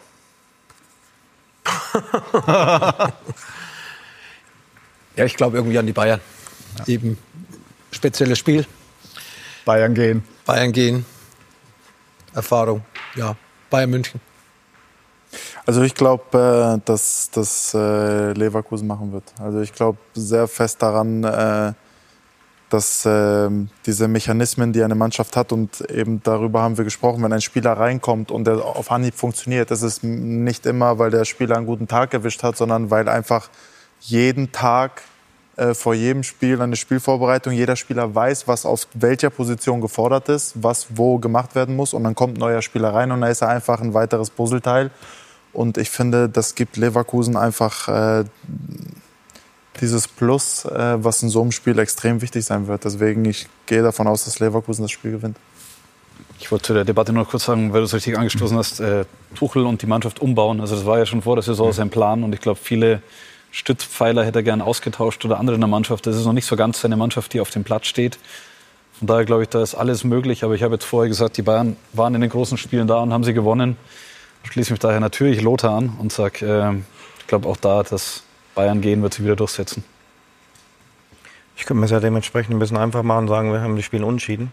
ähm, dass wir alles nicht. haben. Ähm, vom Gefühl her glaube ich auch, weil, weil einfach die Bayern äh, die, die Situation immer wieder kennen und gerade in diesen Spielen unheimlich äh, ja, Dinge nochmal leisten, äh, wo, wo, wo viele glauben, äh, in dem Moment funktioniert das nicht. Deswegen äh, glaube ich auch irgendwie an einen knappen Sieg von, von Bayern München. Schön wäre natürlich, äh, sage ich trotzdem auch ein, Unentschieden, um dass die, dass die Liga dann richtig äh, spannend ist, wie dann einzelne, wie dann die beiden Mannschaften äh, die weitere Saison bestreiten.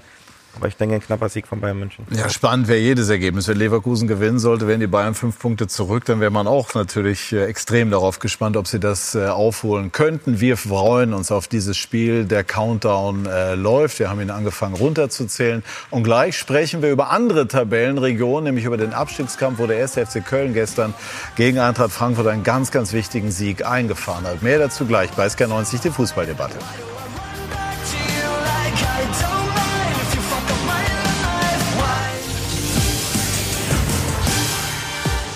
Noch mit der Querpass. Wir sind zurück bei SK90, die Fußballdebatte, sprechen über den ersten FC Köln und über Lothar Matthäus, unseren Sky-Experten, der den Kölnern gestern vorgemacht hat, wie es geht. Vor der Fantribüne der Kölner. Lothar ist dann Folgendes passiert, gemeinsam mit Sebastian Hellmann, dem wir auch zugetraut hätten, aus dieser Entfernung zu treffen. Und Lothar links wie rechts. Was war die Idee dahinter? Ja, wir haben über die Heimtore gesprochen, die die Kölner auf die Südkurve geschossen haben, wo ihre Fans stehen. Und da haben sie insgesamt zwei geschossen. Und deswegen, die Bälle waren zufällig dort gelegen. Das hat sich aus dem Gespräch ergeben. Es okay. war nicht geplant. Und dann habe ich eben die zwei Bälle ins Tor geschossen und zeigen wollen, ach, die haben zwei Tore geschossen. Und gestern Komischerweise schießen sie ihre beiden Tore auch auf die Südkurve. Also es war ein gutes Omen für den FC Köln. Genau, also jetzt bestellen dich die Kölner immer ein und die haben gesagt, Köller Alarv, denn am kommenden äh, Donnerstag beginnt die närrische Zeit endgültig, die heiße Phase, mit Weiberfassnacht und passend äh, zur Session, ne, so heißt es, glaube ich, haben die Kölner äh, gestern den Sieg eingefahren, der so wichtig war, Markus Gaub gegen Eintracht Frankfurt. Köln gewinnt verdient mit 2 zu 0 gegen Frankfurt, holt den ersten Dreier unter Timo Schulz. 66. Minute, gelb-rot für Nkunku, hatte elf Minuten vorher gelb gesehen. Dieses Foul an Alidu gelbwürdig. Timo Gerach zückt die Ampelkarte. Der anschließende Freistoß von Finkgräfe. Ljubicic zieht ab und Alidu fälscht ab zum 1 zu 0. Er ja ausgeliehen von Eintracht Frankfurt an Köln. Sein zweites Tor. Zehn Minuten vor Schluss ist wieder Ljubicic dran. Der bringt Jan Thielmann in Position und der zieht ab zum ersten Saisontor 2 zu 0 für den ersten FC Köln. Frankfurt dezimiert sich danach noch weiter. Sieben Minuten vor Schluss gibt es Gelb-Rot für Tuta nach dem Ellbogencheck an Chabot hat in der 34. die Gelbe schon zu Gesicht bekommen. Köln nun seit sechs Partien gegen Frankfurt ungeschlagen. Für uns ist essentiell wichtig, dass wir zu Null spielen dass wir eine stabile äh, Defensive jedes Spiel auf den Platz bringen, weil dann die Wahrscheinlichkeit steigt, dass wir Spiele gewinnen. Und äh, ich glaube, das hat die Mannschaft heute hervorragend gemacht. Dementsprechend können die Jungs heute Abend auch mal vielleicht dann äh, einen Kölsch trinken. Hoffentlich nicht zu viel, weil wir dann in Hoffenheim natürlich wieder viel vorhaben. Ich weiß selbst, es ist Karneval in Köln, es äh, gibt Dienstag einige Termine. Dienstag ist FC-Sitzung. Unter anderem, genau, aber äh, für mich entscheidend ist das Spiel am Sonntag und das haben die Jungs, glaube ich, auch anhand des Trainingsplans gesehen. Ja, Thomas Reis, Sie wissen, wie Abstiegskampf funktioniert, haben das mit Schalke äh, geradezu heldenhaft gemacht, auch wenn es am Ende aufgrund der Hypothek aus der Hinsehe nicht gereicht hat. Welchen Wert hat dieser Sieg für die Kölner? Ja, zum einen hat äh, jeder Sieg ähm, unheimlichen Wert. Und, ähm, ja, ist das so eine Art Befreiung? Ja, mit Sicherheit ist es, äh, ja, ob es eine Art Befreiung ist, auf jeden Fall äh, war es unheimlich wichtig. Und ähm, du kannst mit, äh, mit einer gewissen Euphorie, die sich, ähm, ja, die du als Trainer mal wieder ein bisschen Grenzen halten musst, aber zumindest mit dem Selbstbewusstsein in die nächsten Spiele reingehen, weil du hast äh, die, die Möglichkeit in der Tabelle zu klettern, zumindest auch andere Mannschaften an dich ranzuholen, dich vielleicht von unten abzusetzen und ja, man, man sieht, wie, wie eng die Tabelle ist, ähm, ja und Mainz haben verloren gestern. Mainz haben verloren durch ein, äh, auch durch ein kurioses ja. Tor. Und die Kölner haben, äh, ja, ich muss sagen, ähnlich wie, wie Schalke natürlich eine riesen Fanbase, ein, ein tolles Stadion, wo sie immer wieder ähm, ja, mit Euphorie getrieben werden. Und ich denke, dass da auf jeden Fall in Köln äh, einiges möglich ist. Und ja, du hast, wenn es vielleicht nicht ganz optimal läuft, ähm, ja, wer weiß, kannst du halt vielleicht über die Relegation, die keiner spielen möchte, aber zumindest ähm, über diesen Bildungsweg, sage ich mal, dann die Liga halten. Aber noch haben sie eine riesen Chance. Und äh, je nachdem, wie die nächsten Spiele laufen, ist auf jeden Fall mit Köln zu rechnen. Warum haben die Kölner gestern endlich mal auch doppelt getroffen? Nur weil Lothar da war oder hatte das möglicherweise auch noch andere Gründe? Ja, ich glaube, in, in so einem Spiel ist es halt, äh, ich habe ja auch äh, den ein oder anderen, äh, das ein oder andere Spiel gespielt, wo es halt um Abstieg in, in meiner Zeit in Italien vor allem. Ähm, Bei Sampdoria Genua. Genau. Das ist halt einfach, wenn du da bist du normalerweise immer ein Tor zurück in den meisten Fällen und dann fängst du schon an und denkst, pff, wir treffen so schon nicht und jetzt müssen wir zweimal treffen, um zu gewinnen. Und dann fangen diese Selbstzweifel an und dann funktioniert nichts. Und da haben sie halt das erste Tor geschossen und äh, dann kamen natürlich die zwei rote Karten auch noch äh, dazu, die das ganze Spiel dann halt auch noch etwas einfacher, sage ich mal, gestalten. Ähm, und dann hast du halt einfach noch mehr Mut und noch mehr Lust, irgendwie das Spiel dann zu schließen, weil ein 1-0 im Abstiegskampf reicht nie. Mhm. Du bist bis zur 96, 97. Minute Hast du das Gefühl, deine Knie zittern? Hast du das Gefühl, hey, jetzt irgendwie ein abgefälschter Ball oder der geht mir am Arm oder eine Fehlentscheidung oder was auch immer und dann ist das alles wieder weg. Von daher, ich glaube, den Kölnern war das gestern sehr, sehr wichtig, dass sie noch das zweite machen, um einfach dann auch mal so ein Stück weit etwas entspannter zu sein. Welchen Eindruck hattest du vom 1. FC Köln? Erstens mal verdient gewonnen. Und wir lassen jetzt mal die Frankfurter weg, die haben nicht gut gespielt, aber für Köln war natürlich der Druck riesengroß. Wichtig war, glaube ich, auch für mich, dass die Mannschaft an das neue System, das der Trainer spielen lässt, nämlich mit weniger Flanken, vor allem aus dem Halbfeld, wo ja, wo ja Baumgart äh, sehr viel Wert gelegt hat. Die spielen unten, die haben vorne einen, mit Thielmann einen schnellen Stürmer, der wuchtig ist, kompakt ist, aber über seine Schnelligkeit kommt, nicht so wie Selke oder wie andere Stürmer, die 1,95 sind, äh, haben sehr kompakt, sehr diszipliniert gespielt im 4-3-3 waren auch teilweise hochgestanden. In der ersten Halbzeit haben sie viele Frankfurter, viel im Frankfurter Aufbauspiel haben sie sehr früh gestört, haben auch dadurch Ballgewinne gehabt. Und äh, für mich hat die Mannschaft einen sicheren Eindruck hinterlassen. Vor allem hat sie das, was der Trainer ihnen mitgegeben hat, was uns äh, ja, vor, vor dem Spiel erklärt hat, hat die Mannschaft meiner Meinung nach perfekt umgesetzt. Mhm. Äh, kompakt und aggressiv im Defensivverhalten und dann eben auch, wie man dann auch beim zweiten Tor gesehen hat, mit einem schnellen Umschaltspiel. Und äh, da haben sie auch die Spieler dafür und äh, sind wenig mit den Flanken gekommen. Und ich glaube, die Mannschaft hat es verstanden und dann eben so ein Sieg, ein verdienter Sieg, der dann mit so einem Spiel zustande kommt, wie es Köln in den letzten zwei, drei Jahren nicht gewohnt ist, ist natürlich dann auch der Glaube des Spielers mehr, was der Trainer erklärt, ist ja wunderbar. Aber dass es funktioniert, das spricht ja dann für den Trainer und die Mannschaft glaubt natürlich dann daran, an dieses neue System, an ihre eigenen Stärken. Und ich glaube, dass es nicht nur drei Punkte waren, sondern eben auch für den Kopf, eben auch mit zwei Toren, mhm. ohne Gegentor, so ein Spiel zu gewinnen, für die nächsten Wochen enorm wichtig. Und dann war es dann ja. ja, Entschuldigung, dann war es ja auch so, dass er nicht gegen irgendeinen Gegner gespielt haben, sondern gegen Eintracht Frankfurt, die ja auch ähm, mit Sicherheit einen, einen, ordentlichen Ball spielen können. Und das äh, Ganze äh, rundet natürlich den Sieg dann noch, noch mehr ab. Ja, absolut. Ich glaube, dass das wichtig ist, mit Marvin Schwebe hinten einen Torwart drin zu haben im Abstiegskampf, der eine absolute Bank ist. Gestern auch wieder, glaube ich, in der ersten Halbzeit einmal sehr gut gehalten. Und dass der Glaube da ist bei den Fans auch wieder mit so einem Sieg.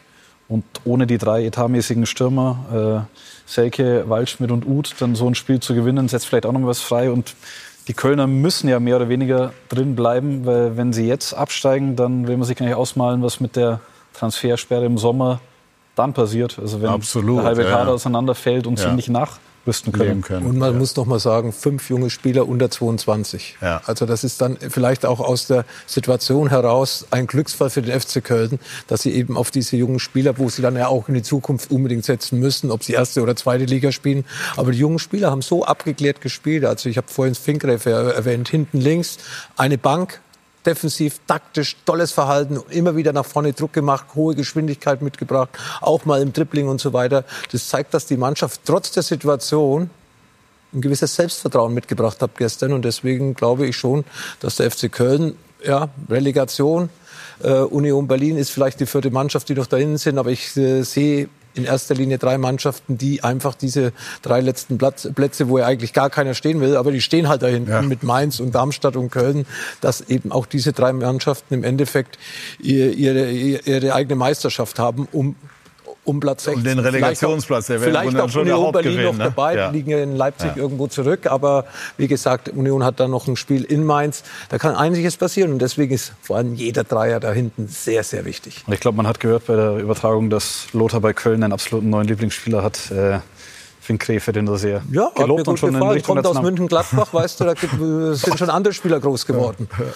Ja, ja. Steilvorlage. Ja, ich weiß nicht, ob das für Köln so ähm, schlecht kommt. Äh, diese, klar, jeder würde gerne Transfers machen und alles, aber man sieht mit den jungen Spielern, kriegen sie was hin. Und ich, ich denke auch äh, aus der Erfahrung einfach, wenn äh, ein Trainerwechsel kommt, ist es oftmals auch für den Trainer einfacher, mit jungen Spielern zu arbeiten, die einfach genau das machen, was der Trainer sagt mhm. und ohne zu hinterfragen. Und ja. dann hast du keine 15 Trainer auf dem Platz, wo jeder genau weiß, ach, das bringt doch nichts, diesen Pass habe ich schon tausendmal gespielt, der hat nichts gebracht, ja. dann spiele ich ihn jetzt auch nicht, sondern das sind halt junge Spieler, die marschieren und die versuchen das umzusetzen, was der Trainer sagt und dann hat man manchmal das Gefühl, ach, jetzt klappt's doch. Aber äh, von daher, ich finde es spannend, mit jungen Spielern zu arbeiten. Und ich glaube, äh, auch für die Jungs äh, war das natürlich ähm, für, die, für den Verlauf der Karriere, der jetzt noch kommt, ähm, was Gutes. Spannender, äh, spannender Ansatz. Man erinnert sich ja an den VfB Stuttgart mal vor 20 Jahren mit ganz jungen Spielern. Da ist auch was Tolles draus äh, entstanden. Ganz weit zurückgedacht, der erste FC Nürnberg in den 80er Jahren, als ein paar Spieler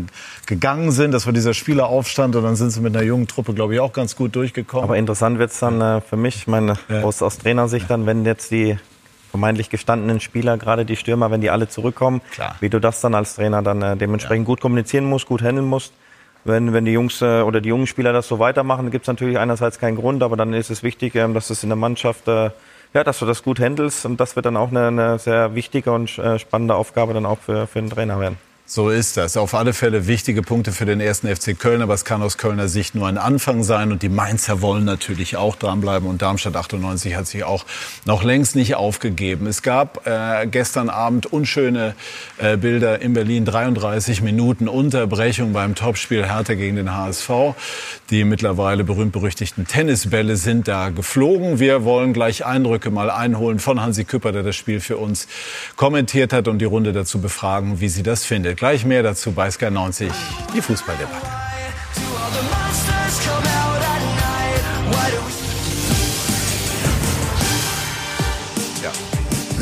Wir sind zurück bei SK90, die Fußballdebatte. Gestern Hertha BSC gegen den Hamburger Sportverein. Ein enorm wichtiges Spiel für beide Teams im Aufstiegsrennen. Aber Sven Schröter dann dominiert von anderen Umständen. Anfang der zweiten Halbzeit stand das Spiel Hertha gegen den HSV vor dem Abbruch. Mehr als eine halbe Stunde war das Match unterbrochen, weil Fans Tennisbälle auf den Rasen geworfen hatten. In der ersten Halbzeit die beste Chance für den HSV. Dieser Lattenkopfball von Nemeth, der für Glatzel von Anfang an spielte. Benesch brachte den Ball im Nachschuss auch nicht unter. Und auf der anderen Seite war es Tabakovic. 42. Minute, der Pfosten 0 zu 0 zur Pause. Ab der 53. Minute dann besagte lange Unterbrechung, als es wieder losging. Der HSV zunächst wacher. 57. Muheim mit der Führung für die Gäste. Ernst sieht nicht gut aus. Aber die Reaktion der Hertha, 62. der eingewechselte Rese. Heuer Fernandes und Tabakovic macht das 1 zu 1. Alles war möglich, alles war drin. Der HSV hatte das bessere Ende für sich. 82. der eingewechselte Reis mit dem Siegtreffer für Hamburg. Der HSV springt auf Platz 2. Sportlich ein ganz wichtiger Sieg für den Hamburger Sportverein im Kampf um den Aufstieg und für Hertha BSC nach dem Ausscheiden im Pokal ein empfindlicher Rückschlag. Wir wollen aber mehr über die Begleitumstände dessen sprechen, was wir gestern gesehen haben. Hansi Küpper, unser Kommentator, hat sich äh, extra Zeit genommen für diese Sendung, äh, hat einen Theaterbesuch abgesagt, habe ich mir sagen lassen. Hansi, vielen Dank dafür. Und ähm, schilder uns doch bitte einfach mal deine Eindrücke von gestern. Wann war dir klar, dass das, was, man, was wir dort erleben, über das hinausgeht, was wir vorher in den vergangenen Wochen gesehen haben? Na, das war ungefähr so nach acht, neun Minuten dieses Protestes aus äh, der Hertha-Kurve, also aus der Ostkurve, als man dann merkte, also sie machen immer weiter. In den letzten Wochen hatten wir ja auch diese Proteste, die dann in aller Regel so nach drei, vier Minuten aufgehört haben. Ähm, man hat immer schon gesagt aus der Fankurve, wir müssen nervig sein, sonst haben wir keine Stimme. Aber gestern war es dann irgendwann klar, dass es nicht aufhören würde und dass sich halt irgendwann auch diese Grundsatzfrage stellt für Schiedsrichter Schlager, den wir gerade gesehen haben. Ähm, kommt es hier zum Spielabbruch oder nicht? Die Geduld war sehr groß. Ich glaube auch, dass man Spielabbruch wegen dieser Thematik natürlich bei der DFL nicht gerne hat. Und dann hat es am Ende halt 33 Minuten gedauert, in denen viele Zuschauer auch schon nach Hause gegangen sind, bis das Spiel dann zum Glück weitergehen konnte. Die Ostkurve ist irgendwann wieder kollektiv gehüpft, hat kollektiv supported. Da war eigentlich äh, Thorsten Matuschka an meiner Seite und mir klar, ja, es wird weitergehen, aber bis dahin gab es ein, groß, ein großes Fragezeichen, was die Fortsetzung der Partie angeht. Wie viel Verständnis hast du für diesen andauernden Protest? Man kann es ja von ganz verschiedenen Seiten sehen und betrachten und auch bewerten. Also zunächst mal habe ich, und deswegen wundern mich auch viele sehr negative Kritiken in meine Richtung, extrem hohen Respekt vor der Meinung der Fans. Ich habe in den letzten Jahren immer gesagt, dass die Fans in Deutschland zu wenig mitgenommen werden. Ich habe äh, bei allen relevanten äh, Diskussionen 50 plus 1, Traditionsdebatte, Sicherheitsdebatte immer und immer wieder darauf hingewiesen, dass die Fans die Basis von allem sind, die, die alles möglich machen, die, die auch für den Fußball sorgen, äh, den wir lieben. Und deswegen habe ich grundsätzlich zunächst mal hohes Verständnis, zumal auch ich, das ist merkwürdigerweise auch völlig untergegangen, äh, ein klarer Gegner dieses Investorendeals bin. Äh, ich fand gut, dass er beim ersten Mal durchgefallen ist. Ich finde es traurig, dass er beim zweiten Mal gekommen ist. Ich habe Verständnis für alle Fans, die sagen, wir werden hier zu wenig mitgenommen. Aber ich habe natürlich nicht Verständnis für die Fans, die sagen, wir alleine haben die Deutungshoheit über den Fußball.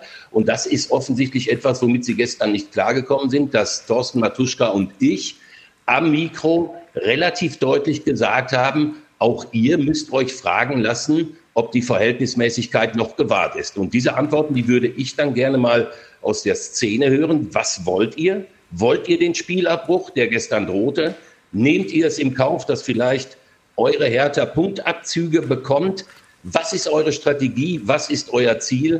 Und äh, ganz nebenbei, man darf natürlich auch fragen, ob in der Vergangenheit wahrscheinlich zu wenig dagegen gesteuert wurde, weil es gab ja schon Mitglieder in Magdeburg, in Düsseldorf, die dafür gesorgt haben, dass, weil wir ja die 50 plus 1 Regel haben, bei der Abstimmung so abgestimmt wurde, wie die Fans das wollten. Das hat halt nicht überall geklappt. Jetzt ist äh, hm. das ähm, Votum da, es darf verhandelt werden. Ich bin ehrlich gesagt ein bisschen ratlos, wenn ich auf die nächsten Wochen gucke, weil ich nicht so richtig weiß, was die Szene vorhat. Also andere Positionen der DFL haben wir hier auch schon äh, gehört, äh, die, dass diese Investition, die getätigt werden soll oder der Einstieg des Investors unerlässlich sei, um bestimmte Dinge auf den Weg zu bringen und um die Bundesliga konkurrenzfähig zu halten, im, äh, auch im, im Weltmaßstab, in der internationalen Konkurrenzsituation, in der sich die Bundesliga befindet. Und diese Dinge prallen aufeinander. Und ähm, ist nach deiner Wahrnehmung gestern eine neue Dimension erreicht worden? Auf jeden Fall. Also durch dieses. Ja, die ist ja definitiv nee, schon ganz, erreicht worden, dass wir plötzlich drei und drei. Ja. Nee, sag ruhig Ende. Ich wollte es eigentlich in der Runde ähm, ansprechen, aber sag ruhig, was du meinst. Ach so. Nein, nein, alles gut. Ja, es ist ja eine neue Dimension. Wir hatten 33 Minuten und ich glaube, jeder von uns kann sich unschwer ausrechnen, dass wenn das der Dauerzustand werden sollte, was wir gestern in Berlin erlebt haben, dass wir dann äh, in den nächsten Wochen unruhige Zeiten haben, bei denen man nicht weiß, wo das für unseren Fußball landet. Definitiv eine neue Dimension durch diesen anhaltenden Protest. Und ich frage mich halt, ob das Ziel dann ist, dass andere Zuschauer das Stadion verlassen, während diese Unterbrechung länger und länger wird. Wie viele das sind, haben wir nicht nachgezählt. Ne? Also nur Klar. Werden, Hansi Aber hat gesagt, es sind zumindest schon mal welche gegangen, ja, weil sie ja. keinen Bock gehabt haben ja. zu warten. Haben ja auch ihre Pläne vielleicht, wollten noch mhm. irgendwie rechtzeitig nach Hause, war ein Abendspiel. Also es ist natürlich äh, brutal, ich will da jetzt nicht unterbrechen, aber es sind welche nach Hause gegangen, weil sie eben auch äh, diesen Protest nicht haben wollen. Sie sind vielleicht auch gegen Investoren, weiß man nicht. Aber nochmal, ich glaube, dass Wie siehst du es? Unumgänglich ist, dass wir äh, diesen Investorendeal äh, äh, eingegangen sind oder eingehen, weil es fehlen Gelder, wo andere Länder uns äh, voraus sind. Und deswegen, die DFL machte nicht einen Milliardendeal mit Investoren, wenn es nicht nötig gewesen wäre. Aber es ist nötig, um international konkurrenzfähig zu sein, weil die Vereine brauchen eben die Gelder, um dann die Spieler zu bekommen, die äh, die Mannschaft, den Club verstärken und äh, das ist ohne diesen Investorendeal nicht möglich. Protestieren ja, aber nicht auf diese Art und Weise. Kann dazu vielleicht zu der Konkurrenz... Ich würde einmal ganz gerne Schrott anhören. Also ich finde äh, für mich die Proteste, ich weiß jetzt nicht, ob sie angemessen sind oder nicht angemessen sind. Ähm, ist, als Spieler finde ich das halt einfach, äh, das Spiel leidet darunter. Du spielst eine Partie, wo ähm, aus Hamburger Sicht, aber auch die, äh, die Hertha, das ist ein wichtiges Spiel, du spielst zu Hause, äh, du kommst komplett aus dem Rhythmus. Also ich weiß nicht, wem damit geholfen ist, weil im Endeffekt das ist eine Entscheidung, die, so wie ich jetzt verstanden habe, getroffen wurde, äh, also die steht. Und äh, protestieren kann man, aber eben äh, will ich jetzt noch zusätzlich, dass meine Mannschaft darunter leidet, dass sie ein Spiel dann vielleicht deswegen auch verliert, äh, weil sie aus dem Rhythmus kommt, weil sie 30 Minuten da irgendwie stillstehen muss.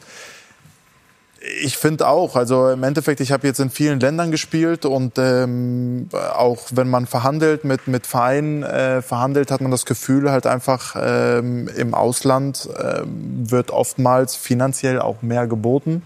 ähm, als es, als es in, in, in Deutschland der Fall ist. In Aber ich Deutschland glaube, in Deutschland gibt es auch genug, um ehrlich zu auch. sein. Also es geht ja nicht darum, was, also Ja. ich will jetzt nicht sagen, was genug ist, was viel ist, was wenig ist. Ich Mhm. will einfach nur sagen, äh, wenn du halt irgend, irgendwann mal einen Spieler haben willst, den vielleicht auch ein Premier League Club haben will, dann hast du gar keine Chance. Nur ganz kurz Ne, zur Einordnung. Also dieser, die, diese, ähm, dieser Einstieg soll nicht dazu dienen, sozusagen Spieler zu finanzieren, sondern es soll in Infrastruktur, in Digitalisierung beispielsweise und so weiter fließen. Also das ist wichtig. Das ist also jetzt nichts, was eins zu eins in irgendwelche Spielerverpflichtungen fließen soll.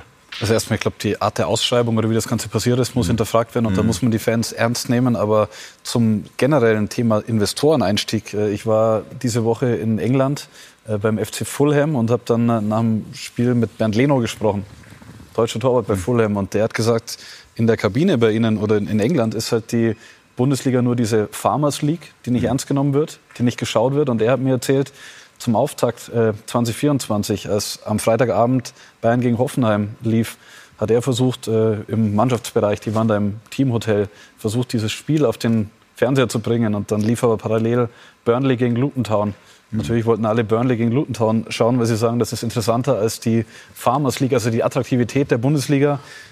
Ist Da halt die Frage, ob die aufpassen, dass attraktiv es nicht klar. zu sehr Ist nur die, die Frage, ob man das dann so steigert, wie das dann auch in England natürlich, also es gibt Clubs wie Manchester, wie Chelsea, die sehr, sehr viel Geld ausgeben. Man hat vorsichtig formuliert nicht immer den Eindruck, dass das total zielgerichtet erfolgt. Es gibt ganz viele, ganz viele, ganz, ganz wichtige Aspekte. Hansi kommt gleich wieder dran, Hansi, aber ich möchte einmal noch Thomas Reis äh, mit reinnehmen, der mit Schalke einen hochemotionalen und mit dem VfL Bochum auch sehr emotionalen Club trainiert hat. Wie, wie nehmen Sie wahr, was wir gesehen haben? Ja, zum, zum einen äh, möchte ich eigentlich sagen, dass wir, glaube ich, äh, eine einzigartige Fankultur in Europa haben. Und das sollte uns eigentlich richtig stolz machen, ja, was, was in Deutschland ähm, ist.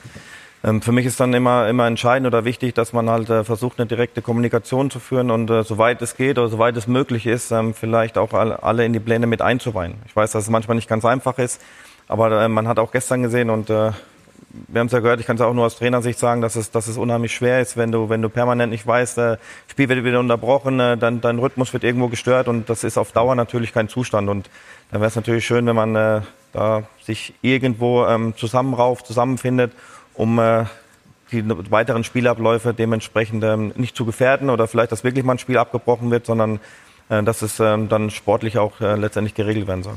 Hansi, was glaubst du? Wie ähm, ist es möglich, dass die verschiedenen Seiten aufeinander besser zugehen und besser ins Gespräch kommen? Mehr aufeinander zugehen, besser ins Gespräch kommen? Überhaupt ins Gespräch kommen? Also ich glaube, dass das sehr schwierig wird und ich glaube, diese Trennlinie hat sich gerade auch hier in der Runde gezeigt. Ähm, ich finde, wir sind, wir sind schon ein, ein komisches Fußballland. Wieso machen wir uns Gedanken darüber, was die Leute in England gucken? Ich weiß, dass es ein kleines Fußballland gibt in Europa. Ein Freund von mir ist da Experte. Da ist das Spiel Bayern München gegen Borussia Dortmund am Ende des Jahres nicht unter den Top 100 gekommen, weil sie natürlich die Premier League gucken. Jetzt sagen aber die deutschen Fans, und da bin ich zu 100 Prozent bei Ihnen, was interessiert mich das? Ich habe gestern ein Zweitligaspiel kommentiert mit 60.000 Zuschauern. Das kannst du in ganz Europa keinem erzählen. Zwei Wochen vorher war ich auf Schalke, über 60.000, als der HSV da war. Und wenn wir mal eine Umfrage machen würden, bei den Menschen, die bei uns den Fußball hochhalten, die dafür sorgen, dass Sky 90 geguckt wird, dass die Menschen äh, bei DAZN und bei Sky die Bundesliga live sehen wollen. Wenn wir diese Umfrage machen, dann bin ich der festen Überzeugung, dass ungefähr 90 Prozent sagen werden, mir ist das relativ egal, was die Menschen in England denken. Ich interessiere mich für meinen FC Schalke. Ich will wieder hoch. Ich will, dass mein HSV wieder hochgeht. Ich will, dass mein erster FC Köln nicht runtergeht. Das heißt, ich glaube, wir haben ähm, gerade in Experten Talkrunden eine gewisse Diskrepanz, weil da sitzen natürlich Leute, die den großen Fußball kennen und die internationale Wettbewerbsfähigkeit allem voran des FC Bayern sehen. Aber wir haben in Deutschland zig Millionen Fußballfans, deren Perspektive bis hinunter in die dritte und vierte Liga eine ganz andere ist. Und da Aber Hansi, ich wenn ich- schon, Ja? dass alle gut beraten sind, die Menschen nicht aus dem Auge zu verlieren. Ja, wichtig ist aber, glaube ich, schon, dass die Bundesliga auch international bestimmten Ansprüchen genügt. Weil wenn man sich davon verabschieden würde, würde das auf Dauer, glaube ich, auch dem Interesse schaden. So sehr ich deinen Punkt verstehe. Und wenn man von dem Spiel gestern spricht und von 60.000 Fans und dann vielleicht 40.000 Hertha-Fans, ich glaube, die Hertha spielt da noch mit, weil die einen Investor mit 777 haben, der als Ziel die Hyperkommerzialisierung ausgerufen hat. Also auch die Hertha spielt da nicht mit, weil sie nur aus äh, Mitgliedsbeiträgen die Spieler kauft, sondern weil da natürlich auch Investoren drin sind. Das gehört schon mit dazu, auch in der zweiten Liga. Gibt Widersprüche, keine Frage. Lothar. Ja, ich glaube, äh, viele Vereine sind auf Investoren angewiesen. Hertha hat es jetzt äh, haben wir in den letzten drei Jahren erlebt und so weiter. Und äh, wie gesagt, das Geld geht ja auch äh, in andere Bereiche. Und äh, von dieser Seite ist es abgestimmt. Fans haben das Recht zu protestieren, aber kein Spiel für eine halbe Stunde zu unterbrechen. Ja, also ich glaube auch, dass man da irgendwie auf jeden Fall zusammenkommen muss, weil im Endeffekt, das tut dem, dem Fußball nicht gut, also was auf dem Platz passiert. Für, als, aus Spielersicht, das ist halt sehr anstrengend und auch man, ne, man kommt aus dem Rhythmus, man weiß nicht, wie man mit, mit solchen Situationen dann äh, sich am besten warm hält, dass man, wenn es dann wieder losgeht, auch gleich wieder äh, bei 100 Prozent ist. Und ich glaube, dass man, dass äh, damit allen geholfen ist, wenn man da zueinander findet. Also es ist ein unheimlich brisantes Thema, das merken wir auch hier. Hansi, du hast eben die Reaktionen angesprochen. Hast du gestern gespürt und heute, wie sehr dieses Thema die Gemüter erhitzt? Ja, ich habe es äh, persönlich gespürt. Ich bin nicht in den sozialen Netzwerken, äh, sozialen Netzwerken unterwegs. Ähm, aber ich habe es natürlich dann zugetragen bekommen, dass ich zum ersten Mal Opfer eines Shitstorms geworden bin. Und das wiederum ist dann tatsächlich das, was mich befremdet von der anderen Seite, dass also allein die Tatsache, dass äh, Tusche und ich, also Thorsten Matuschka und ich, ab der 15. Minute permanent hinterfragt haben, ob das noch Sinn macht, ob das im Sinne des äh, Vereins Hertha BSC ist, ob das im Sinne des Fußballs ist. Das alleine hat dazu geführt, dass die in den Kurven halt gesagt haben, äh, da sind auch die Büttel des Systems und so, obwohl wir relativ deutlich gesagt haben, großes Verständnis für, ähm, für die Fans. Also wenn ich das dann erlebe, was hinterher noch thematisiert wurde, dann glaube ich, dass es sehr schwer wird, diese beiden ähm, Seiten zusammenzuführen. Der Investorendeal wird irgendwann Gestalt annehmen. Die Fans werden dagegen protestieren. Sie haben mit großem Recht gesagt, wir werden nie Teil äh, dieses Deals sein. Äh, die Frage ist natürlich, wie sich das dann in den Stadien in den nächsten äh, Wochen darstellt. Wie gesagt, wenn das, was wir gestern erlebt haben, der Dauerzustand ist, dann kommen schwere Zeiten auf uns zu. Ähm, Kompromiss ein Zusammenkommen von beiden Seiten sehe ich leider nicht. Deswegen bin ich da auch ein bisschen ratlos. Hansi, trotzdem vielen Dank für deine Eindrücke und auch für deine Einschätzung dazu. Viele Grüße, vielen Dank. Und äh, ich glaube, es müssen halt die, die, Seiten auch, äh, in irgendeiner Form zueinander finden, denn so wird es auf Dauer äh, nicht weitergehen können. Das ist jedenfalls meine Wahrnehmung dazu. Und man wird auch Fußball schlecht gegen diesen, gegen Teile der Fans spielen können. Also äh, Kommunikation ist sicherlich ein großes Thema. Wir werden es heute Abend nicht lösen. Ich würde aber gerne von äh, dir wissen, was äh, deine unmittelbare Zukunft anbelangt. Willst du Spieler äh, deine Spielerkarriere noch fortsetzen? Unheimlich viel Spaß, so mit euch hier ja, zu sitzen ja. und auch zu diskutieren. Und auch, äh, ich war in dem ja. einen oder anderen Stadion, habe ein Mikro auch in der Hand gehabt und es macht alles un unheimlich Spaß. Aber es kribbelt noch in den Füßen, gerade wenn man im Stadion ist das letzte Jahr war etwas schwieriger durch Verletzungen, durch äh, Vorfälle. Äh, ein Raubüberfall in Spanien, der noch dazugekommen ist mit der Familie, wo dann aus einer kleinen Verletzung eine größere geworden ist, eine OP. Da ist so ein bisschen was zusammengekommen in einem Jahr. Ähm, Hat man das schon mal gehört mit dem Raubüberfall? Also ja, das, das war ja. auch in den, in den ja. Medien. Also wir wurden in Valencia leider mit der Familie im Haus äh, damals ausgeraubt. Ja. Und da war ich gerade verletzt. Also ich war gerade äh, vier Tage, äh, ich hatte einen, einen kleinen Muskelfaserriss. Aus dem Muskelfaserriss ist dann, hatte ich meine zwei Kinder im Arm, wo ich die Treppen hoch und runter weggerannt bin. Uiuiui. Äh, ist ja. dann eine größere Verletzung geworden und dann, äh, ja, hat sich alles so ein bisschen zusammengetan. Äh, das hat natürlich dem Fußball geschadet, weil ich dann äh, nicht auf dem Platz stand, sondern äh, lange Zeit auch außerhalb. Aber ich habe. Gibt es Möglichkeiten? Ja, wir sind jetzt in Gesprächen. Ähm, mal gucken, wie sich das alles entwickelt. Aber für mich äh, an erster Stelle nach diesem ganzen, was da passiert ist, halt einfach die Lust nicht zu verlieren, die Motivation nicht zu verlieren. Das war für mich das Wichtigste. Und äh, wenn jetzt noch was Passendes kommt, das wäre natürlich perfekt. Drücken wir die Daumen. Wie ist die Verbindung Weltmeister 90 und 2014? Ja, wir haben uns ein paar Mal getroffen in der Vergangenheit, aber mit einigen natürlich. Äh Schweinsteiger, Lab sieht man natürlich immer, man tauscht sich aus, äh, wie wir uns auch mit den 74er austauschen, ja. wo man sich ja auch immer zwischendurch mal entweder im Stadion oder sonst irgendwo trifft. Also ich glaube, dass wir im Endeffekt äh, alle da schon äh, ein, ein Team sind und da nicht der eine den anderen davonläuft, sondern man unterhält sich, man grüßt sich, man unterhält sich über Fußball hauptsächlich. Ja, aber man sieht sich eigentlich immer wieder Immer wieder, irgendwann, aber teilweise auch zu wenig. Ja, es verbindet. Wir hatten hier mal einen Weltmeister von 54, Horst Eckel. Das war für mich auch eine, eine ganz tolle Geschichte. Und ich erinnere mich, als ganz junger Reporter habe ich einmal Fritz Walter interviewt, als der SFC Kaiserslautern Anfang der 90er deutscher Meister wurde. Vergisst man auch nie. Und äh, Thomas, bevor wir zu Leo gleich kommen, äh, wie ist die aktuelle Situation? Gibt es Angebote? Nein, Angebote sind äh, so nicht da. Alle Trainerstellen sind ja, sind ja besetzt. Äh, natürlich also wartet HSV man, hat noch nicht angeklopft. Nein, alles gut. Ähm, Im Endeffekt macht Tim Walter da auch ähm, tolle Arbeit, haben jetzt in, äh, in Berlin gewonnen. Also man gönnt ja auch seinem Kollegen äh, nichts Schlechtes. Und ähm, man wartet und äh, schaut, was die Zukunft bringt. Im Endeffekt ja, ist man auf dem Markt. Und äh, man hofft, dass man demnächst wieder eine Stelle bekommt, weil so langsam fängt das Kribbeln schon an. Ja. Wird es langweilig? Ja, es wird schon äh, irgendwo dann äh, ein bisschen langweilig. Deswegen sind auch so Sendungen eine willkommene Abwechslung, dass man sich einfach mal wieder präsentieren kann, mal mit, äh, ja, mit, mit Kompetenz ähm, Leuten dann spricht über, über Fußball. Man äh, versucht sich ein bisschen vor, ähm, fortzubilden, indem man äh, vielleicht seine eigene Philosophie nochmal drüber nachdenkt und, ähm, ja, und hofft, dass dann der ein oder andere Verein irgendwann mal Interesse hat, wo man dann auch sagt, okay, da passt man definitiv hin. Hält Schalke die Klasse? Ja, definitiv. Dafür ist der Kader ähm, zu gut. Ähm, sie sind in einer schwierigen Situation. Sie haben gestern ein sehr, sehr wichtiges Spiel gewonnen, um äh, ja, zumindest äh, nicht ganz unten reinzurutschen. Und ähm, ich denke, dass äh, genug Qualität da ist. Es wird mit Sicherheit nicht einfach, es werden auch noch mal ein paar Rückschläge kommen. Die Saison ist sehr, sehr wechselhaft, sehr wackelig, aber ich gehe von aus, dass äh, die Mannschaft dann äh, letztendlich auch sicher die Klasse halten wird. Michael Leopold ist bei uns im Studio. Und ich könnte mir Thomas sehr gut bei Union Berlin vorstellen, aber das ist nur so ein Gedanke meinerseits an dieser Stelle. Und äh, wir haben auch im Moment noch einen Trainer, ne? auch, wenn er, auch wenn er von oben zuguckt. Wäre das im Club? Ja, aber ich will jetzt nicht über, über Einzelne, das ist, äh, finde ich, unkollegial äh, gegen, äh, ja. gegenüber äh, den Kollegen. Ähm, ja. Es gibt mit Sicherheit Vereine, wo man, wo man sich sieht, wo man sagt, Mensch, mit der, mit der Art, wie, wie man selber ist, da passt man hin. Deswegen habe ich gesagt, passe ich auch super ins Ruhrgebiet. Deswegen habe ich auch den, den Wechsel dann gesagt, ich, mhm. ich, mach, ähm, ich möchte zu Schalke 04. Und äh, wenn irgendein Verein anklopft, dann äh, ja, denke ich, äh, dann wird man sich dann dementsprechend unterhalten. Jetzt aber endgültig der Ball zu dir. RB, Union? Ja, war tatsächlich kein Teasing, war nur so ein Gedanke ja, von mir. aber wir haben ja Union gleich im Angebot. Ja. Ne?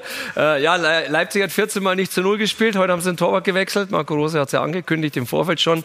Schauen wir mal, ob es gefruchtet hat. Ähm, es sieht ganz gut aus für die Leipziger. Alles klar. Gleich die äh, XXL-Highlights mit Patrick Helmes, dem Torjäger früherer Zeiten und äh, Laufwunder. Manchmal. Ja. Torschützenkönig gestern beim Hallenturnier ja. haben uns tatsächlich auf Instagram jetzt schon ein paar Leute angeschrieben, die die Sendung ja. gucken und sagen, gestern haben wir Fußball gespielt und er war Torschützenkönig. Aber ich, ich werde ihm nochmal gratulieren. Patrick Helmes. Wunderbar. Gut, also dann bedanke ich mich ganz herzlich bei dieser sehr, sehr spannenden Runde, unter anderem mit zwei Weltmeistern und äh, bedanke mich bei Ihnen, liebe Zuschauerinnen und Zuschauer, für Ihr Interesse und verweise auf die XXL Highlights gleich im Anschluss. Dankeschön. Schönen Sonntagabend noch. Tschüss und auf Wiedersehen.